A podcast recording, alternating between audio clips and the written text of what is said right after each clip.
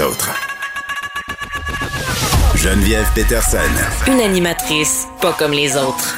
Cube Radio. On le sait, il y a une pénurie dans le domaine euh, de la santé. Le bas vraiment blesse dans plusieurs hôpitaux, des urgences qui doivent parfois fermer certaines heures. Et là, on a le ministre Christian Dubé qui a sommé les infirmières d'attendre son annonce de demain avant de prendre euh, des décisions. La FIC euh, qui demande au gouvernement toutes sortes d'affaires pour lutter contre la pénurie de main-d'œuvre, qui doit attendre vraiment cette annonce-là avec grande attention. On est avec Nancy Bédard, qui est présidente de la FIC. Madame Bédard, bonjour. Bonjour à vous. Bon, merci euh, d'avoir accepté euh, de nous parler parce que évidemment c'est un sujet. Euh, on dirait que la, pénurie en santé c'est comme le bonhomme 7 heures. Là. On y croit pas trop jusqu'à temps que ça arrive. C'est comme quelque chose qu'on nous fait miroiter puis qu'on s'est beaucoup servi pendant la pandémie là, pour nous mettre en garde. Mais là c'est vrai, on le voit, on l'expérimente et c'est terrible. Il faut le dire, c'est inquiétant, là, Madame Bédard. Et là, vous servez un avertissement à Christian Dubé là, pour demain. Oui, absolument. Là. Puis on va se le dire, là, la pénurie, c'est, elle était là hein, bien avant euh, la pandémie. Puis c'est pas force d'avoir euh, de l'avoir mis sur la place publique puis d'avoir exposé euh, la situation et de dire qu'on allait frapper notre mur. La pandémie est mhm. arrivée, ça a exaspéré et, finalement avec la, la, position du gouvernement, la façon dont il a traité les professionnels en soins, coup d'arrêté ministériel, mhm. et ça fait fuir des milliers de professionnels en soins. Donc là, le bateau est vraiment coulé. Mais effectivement, les attentes envers le plan du ministre de la Santé demain sont immenses. Sont immenses pour les 76 000 professionnels en soins qu'on représente, sont immenses pour les besoins de la population. Et on va se le dire, là, ces attentes-là, là, elles sont grandes parce que la crise en santé actuellement, c'est une crise causée par des mauvaises conditions de travail des mmh. professionnels en soins. C'est ça la réalité. Donc, effectivement, Demain, le ministre, euh, ça doit être sérieux. Euh, il doit faire des annonces qui le rendent le, rendre vraiment imputable de, de, la réalité. Le temps supplémentaire obligatoire, il doit y mettre fin. Ça fait 15 ans que c'est commencé qu'on le dit. Et là, on est rendu à un niveau inacceptable. Ça fait fuir les gens. Euh, Mais attendez, Madame Bédard, est-ce que je peux vous faire une confidence? Oui. Je savais pas si euh, j'allais vous en parler, mais, mais, mais je vous le dis parce que ça m'a vraiment fait de la peine. Ma fille, ma fille de 15 ans est en secondaire 3. Euh, puis en secondaire 3, ils commencent à se poser des questions sur leur choix de carrière. Tu sais? Oui. Puis ma fille me dit euh, Ah, maman, je parlais euh, avec ma professeure et tout ça, puis je lui disais Ah, ça me tenterait d'être infirmière clinicienne. Et sa prof lui a répondu Fais pas ça. Ce sont les pires conditions. J'ai trouvé ça triste, triste. Oui. Oui, puis il faut pas ça. Il faut dire à votre fille qu'on est en train de travailler, les choses vont changer, puis qu'elle doit suivre son cœur et qu'on va, on est en train de travailler justement actuellement pour changer ces conditions de travail-là. Il faut, il faut qu'elle suive son cœur. Puis quand elle va finir l'école, euh, ce qu'on fait actuellement, puis les luttes qu'on fait, puis je le disais aux jeunes infirmières, on les fait pour vous, on les fait pour la relève, on les fait pour garder celles qui ont de l'expertise. Et là, actuellement, ce qui est intéressant depuis deux, trois semaines, c'est que tous les acteurs euh, entourant la santé se positionnent et viennent admettre que ça a plus de sens, les conditions de travail des professionnels en mm. soins. Et ça, là, on l'attendait depuis longtemps. Et là, on a mis le premier ministre et le ministre Dubé dans les cadres. C'est ce que je, je, j'observe là avec ce qui se passe là. Puis on aurait voulu entendre ça depuis longtemps. Mm. Et là, ça arrive maintenant. Alors pour votre fille, euh, dites-lui que les luttes qu'on mène là, c'est pour elle et qu'elle aura une très belle carrière et euh, c'est une très belle profession. Sauf que actuellement, on est dans une crise de mauvaises conditions de travail et on doit tous mm. ensemble. Le fait qu'on se parle aujourd'hui, vous y participez à faire que le réseau de la santé ait un monde meilleur pour ses professionnels en soins et pour les travailleuses. Et c'est clair que mm. euh, l'heure demain est définitivement au résultat sur le terrain. Euh, et il faut que le ministre soit très clair dans les attentes et il le sait. Il le sait qu'il doit euh, il doit annoncer la fin du TSO puis d'avoir un plan avec une date. Il doit annoncer que c'est fini euh, la mobilité à outrance. Euh, les professionnels en soins, ce qu'elles veulent, c'est de la stabilité. Elles veulent la prévisibilité. Elles veulent être capables de travailler sur un centre d'activité où ils ont leur expertise, où ils développent leur expertise sur un seul quart de travail. Et c'est ce qu'on a oh dans notre, ce qu'on a négocié. Alors, c'est nos attentes entendre demain. Ma, oui, Madame des gestionnaires. Mais c'est ça, temps supplémentaire obligatoire, imputabilité, puis respect des champs de pratique. Là, ça, je pense que c'est important. Mais moi, quand j'entends comme citoyenne des infirmières dire, ben moi, j'ai pas le temps de donner des soins acceptables, surtout dans la foulée des audiences concernant la résidence Aaron, là, je trouve ça quand même assez aberrant. Là. Vous le savez que depuis 2014, puis notamment en 2018, avec la ministre McCann, elle s'était engagée à déployer les ratios professionnels en soins patients. Hum. On a eu dans notre convention collective de 2015, on a réussi à négocier le fait qu'on allait implanter des ratios professionnels en soins patients. On a fait 16 projets pilotes partout au Québec et euh, on les a fait, on les a terminés avec la CAC. Et quand est venu le temps euh, de pouvoir les déployer, la ministre McCann a reculé. Il n'y a pas eu de réelle planification de main-d'œuvre au Québec au niveau des professionnels en soins dans les établissements ainsi qu'au ministère.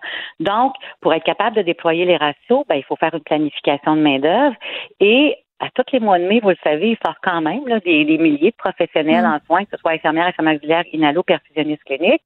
Et il faut prendre cette planification de main-d'œuvre-là et faire en sorte que les établissements aient l'obligation de placer cette main-d'œuvre-là en déployant les ratios. Tout est fait, la recette est là, on le sait. Dans le contrat de travail, dans l'entente de principe que nous avons eu, euh, on a euh, les CHSLD qu'on a réussi à avoir, mais après 18 mois, là, c'était dur que le ministère accepte que dans un contrat de travail soit écrit mm. euh, la façon dont on doit déployer parce que c'est dans la culture de gestion, ça doit rester dans la portion des, des, gestionnaires. Puis on a dit, ben non, il va falloir l'écrire. C'est sûr qu'avec ce qui s'est mm. passé dans la pandémie, ça a mis de la pression au gouvernement pour accepter. On avait cette conjoncture-là. Mais ça, dans les CHSLD, on a les leviers pour le faire. Puis, tu sais, vous savez, souvent, le gouvernement dit, ben là, euh, je peux pas faire, ça fait 15 ans, je peux pas faire ça parce qu'il manque de main-d'œuvre. Tu sais, le dos, là, sur la pénurie, là, la pénurie, là, elle a le dos large pour empêcher d'avoir tout fait des bonnes pratiques, des pratiques respectueuses. Mais c'est manque d'une C'est manque des gens, c'est parce, parce qu'il y a une raison. Là, vous parlez de culture de gestion, là, on parle du temps supplémentaire obligatoire, c'est toujours ça qui revient, mais beaucoup d'infirmières. Plus vous en faites faire, plus vous avez du monde qui démissionne. Mais attendez, l'ambiance de travail malsaine, est-ce qu'on en parle? Parce que ça, ça revient souvent aussi. Là. Ben, absolument, absolument. Le climat de travail, là, c'est sûr que d'abord, on n'a plus de gestionnaire de proximité. Donc, tout ce qu'on a, c'est des coups de téléphone en disant il manque du monde, vous êtes en surcharge, débrouillez-vous, on n'a pas, on, peut pas rien faire. Alors là, la tension monte, les gens sont pas bien, la pression est énorme, puis à chaque fois que tu as des directives qui sont par papier, ou quand tes gestionnaires arrivent, c'est tu dois faire ça ou euh, tu vas être en, tu vas être en avis disciplinaire, euh, faut que tu restes, euh, organise-toi. Ils font des plans de contingence, les directions de soins infirmiers en disant ben on va on, va prioriser les soins, puis on n'écoute pas la compétence des professionnels en soins. Donc tout ça a créé un climat de travail extrêmement tendu, autant dans la pratique professionnelle que dans les conditions de travail, mm. ce qui fait en sorte que c'est toute une culture de gestion qu'il faut changer. Euh, et c'est ce qu'il faut que je pense que M. Dubé l'a dit en début de semaine, on va changer la culture de gestion, mais on a bien hâte de voir ça va être quoi ces critères, ces indicateurs, s'il connaît bien mm. Euh, tous les éléments que je vous dis là, ben, il devra les adresser et avoir vraiment là des priorités qui soient envoyées aux gestionnaires, qui soient imputables. Mm. et euh, de suivre ces données-là serrées, un peu comme il fait avec la vaccination. Hein. Il y avait des objectifs peu importe si vous voulez arriver à ses objectifs. Et euh, la machine a, travaillé fort en dessous de ça là, parce que c'était pas si évident.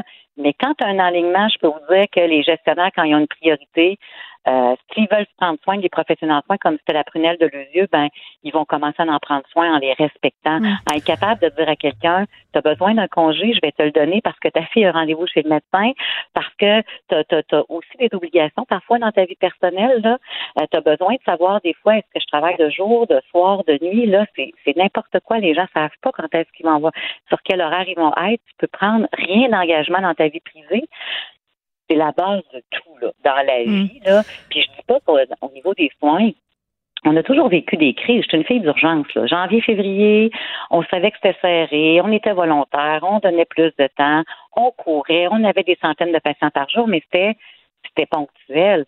Là, c'est cette gestion-là oh qui est, rendu tout le temps là. Puis ça, on le comprend. Puis je pense que les gens là, euh, Madame Bédard, ils sont super solidaires euh, avec les, infirmiers, les infirmières. On a besoin. Ben on a besoin de ça maintenant. Mais, j'ai envie de vous dire ça, mais j'ai envie de vous dire qu'il y a un truc que les gens euh, comprennent pas, où on est peut-être un peu moins solidaire. Puis c'est la question de la vaccination là, des, des infirmiers, des infirmières, ceux qui refusent la vaccination on a de la misère à comprendre ça. Moi, je mm-hmm. comprends pas. Ce sont des gens qui travaillent en santé. Ce sont des gens qui ont vu les ravages de la mm-hmm. COVID. Euh, on a vu des syndicats marcher dans des manifestations anti-vax. Euh, je, trouve quand même que vous n'êtes pas très, très ferme sur la question de la vaccination de vos, membres, Madame Bédard. Pourquoi cette position-là? Vous tirez dans le pied? Ben parce que je représente la voix de mes membres. D'abord, c'est pas la majorité, là. Ben, c'est-à-dire que les gens qui ont pas, il y a des gens qui sont pas vaccinés, puis on va se le dire là, c'est presque la, c'est presque la majorité, la grande mhm. majorité de mes membres sont vaccinés. Il reste quelques centaines de personnes à certains endroits. Il y en a qui c'est 80 sur 2 3 000. Et, et, et ces gens-là, on n'a même pas le portrait de celles officiellement qui sont encore aux patients. Et j'ai quand même des témoignages. Là, je vais vous dire que j'ai des gens qui, qui m'écrivent, puis je vais vous en dire juste une là, qui m'a écrit et qui me dit moi, là, j'ai été vaccinée parce que euh, il y a des vaccins obligatoires quand on rentre dans la profession, dans certains ben, établissements. L'hépatite. Bon. L'hépatite. J'ai été vaccinée quand je suis rentrée dans la profession, hépatite. Elle a été des semaines et des semaines qu'elle a été malade. Elle a été hospitalisée. Ça y a pris plusieurs années Non, mais ça, c'est anecdotique, Madame Bédard. C'est un cas, c'est une complication. Vous avez quand même une fraction de vos membres qui refusent. Je vous donne, je vous donne c'est votre rôle de l'enlever, la peur. C'est de votre rôle de les convaincre, de dire c'est ça qu'il faut ben, faire. On est rendu à 95% On a joué notre rôle beaucoup, là. Moi, je suis allée sur le terrain. On a encouragé nos hmm. gens. Vous n'avez pas aidé. On a même demandé que nos gens soient prioritaires. On a demandé le déploiement. On a été sur le terrain. Euh, partout où je suis allée, on a fait, on a fait tout ce qu'on avait à faire pour dire à tout notre monde, dépêchez-vous, faites-vous vacciner, vous devez être protégés. Ma première priorité, c'était qu'ils protègent effectivement les patients. Mais vous étiez contre la vaccination. Vous étiez contre la vaccination obligatoire. Pourquoi? J'étais contre la vaccination obligatoire parce que d'abord, on n'avait pas le portrait, parce que d'abord, on n'est pas allé voir les gens pour essayer de les accompagner. Il a manqué un grand bout. Mais là, maintenant que c'est fait. Ben là, c'est parce que là, à un moment donné, on nous met devant le fait accompli, puis on nous explique pas comment les choses vont se faire. Puis les gens qui vont se faire, puis on est dans une situation tellement précaire mm. que les professionnels en soins qui ont décidé de pas se faire vacciner pour des raisons parfois que j'ignore, OK? Ben eux, actuellement, donnent des soins, ils se protègent. Il n'y a pas eu d'épidémie, qu'on contamine personne depuis un an là-dessus. Et là, actuellement, il n'y avait pas le variant Delta. vous le savez là, que le variant Delta est plus contagieux. Je comprends ce que vous me dites, puis on exclut les gens qui font qui veulent pas se faire vacciner pour des raisons légitimes mm-hmm. de santé. Là, je parle de ceux qui ont peur, de ceux qui veulent pas pour des raisons religieuses. Mais il en euh, reste tellement pas beaucoup. Mais il en reste. il en reste. Il en reste, mais est-ce qu'on va vraiment mettre. C'est comme si on a mis cet arbre-là comme le plus important quand il y a une forêt en arrière qui est bien plus importante sur ce qui se passe actuellement. Puis là, tout d'un coup, ben, je suis pas d'accord, moi. Je suis pas d'accord, Mme Bédard, que c'est plus important. C'est aussi important. C'est un autre sujet. C'est la pénurie dans le monde de la santé versus la vaccination. Puis de se servir de cet argument-là pour dire, ben si vous obligez le personnel de la santé à se faire vacciner, la pénurie va s'aggraver. Je veux dire, c'est un peu de la démagogie. Là. Les, les peu personnes qui restent, c'est plate à dire, on les a tenus par la main. On leur a expliqué, on leur a euh, expliqué tout ça, les avantages. On, tu sais, là, on est rendu à les mm-hmm. obliger. On est rendu là. C'est plate. C'est comme tu es rendu à punir l'enfant. Tu sais, quand tu as tout expliqué. oui. Il y, a un, il y a un large consensus social, puis c'est c'est pas populaire, puis c'est assez tabou de dire ben ça se peut que j'aille des, des bonnes professionnels en soins pour des raisons X qui leur appartiennent, qui sont mm-hmm. pas capables d'aller vers la vaccination. Et moi, je suis qui pour dire ouais, vous allez, même s'il y en a quelques-unes qui ont des raisons personnelles particulières, vous, allez être obligé. Puis en plus, comme syndicat, j'ai un devoir dans, dans, dans comme, comme syndicat de quand même euh, représenter des gens qui auraient des conditions particulières. Donc, j'ai aussi ça dans ma mission. Mais ça, on les exclut, les gens qui ont des conditions particulières. Là, on parle des gens qui ne veulent pas pour des raisons obscures de religion. Là. Non, mais il y en a qui ont peur, c'est des raisons de santé, mais qui ne rentrent pas dans les critères médicaux. Parce que moi, j'ai des gens qui sont allés voir leur médecin avec quelque chose qui est médical, le médecin dit Je te comprends, je voudrais bien. Puis effectivement, je te donnerai un billet, mhm. mais dans les critères établis par le ministère, il y a des formulaires très avec des critères très serrés que même des médecins disent Je suis pas mhm. capable de te rentrer là-dedans. C'est pas nous qui avons fait le formulaire. Fait tu sais, il en reste tellement peu. Puis, tu sais, je sais que c'est dur d'expliquer ça. Là. Puis, tu sais, je suis pas en train de dire, je veux vous je veux, je veux que vous, vous, vous changiez d'idée. Je, je comprends ça, puis je comprends que c'est difficile à comprendre, mais moi, je, je, je, je je dois comprendre ces gens-là. Il y a des gens qui ont des réels, ils ont, ils ont des, ils ont des réelles raisons et qui rentrent pas dans ce petit format-là. Et que ça donc, s'il y en a si peu, non, mais s'il y en a si peu, Madame Bédard, donc on, peut arrêter de sortir l'épouvantail de la pénurie de main d'œuvre, puis on peut arrêter de dire que ces gens-là, on en a, on peut, s'il y en a si peu, on ben, peut les, on peut les affecter à d'autres tâches. La question, je le dis là, mais on s'entend que je sors pas là-dessus pour en faire une bataille à chaque jour là? Vous m'avez pas entendu. J'avais un mémoire à déposer, puis je fais pas d'entrevue juste pour dire je fais la bataille de ma vie là-dessus. Sauf que quand on me mm. pose la question, je répète que mon organisation, voilà où elle est. Mais sinon, c'est pas ma lutte puis ma bataille actuellement. Là. J'ai fait la lutte et encourager la vaccination au maximum. Je le fais encore à tous les jours quand je parle à, des professionnels de soins. Es-tu vacciné?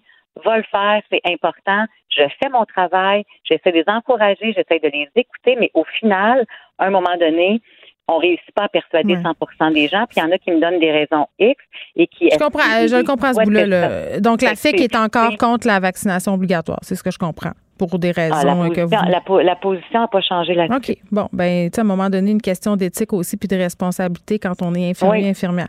Euh, Là, j'ai de la misère à me dire que Christian Dubé, demain, va pouvoir arriver avec un plan qui va suffisamment être attrayant pour que les infirmières qui ont fait le saut au privé reviennent dans le système public. Qu'est-ce que vous avez à dire là-dessus? On tout ça, là. On a bien hâte de voir. Là. On souhaite que ce soit enfin hmm. l'homme et le ministre de la situation. Euh, et c'est pour ça que je dis que les attentes sont immenses, là. Euh, mais je pense qu'il n'y a comme pas le choix. Là. Il n'y a comme pas le choix, là, parce que là, le bateau est au fond d'eau. Fait que c'est soit qu'on le mur, on l'a plus qu'atteint, là. La, forêt, brûle complètement.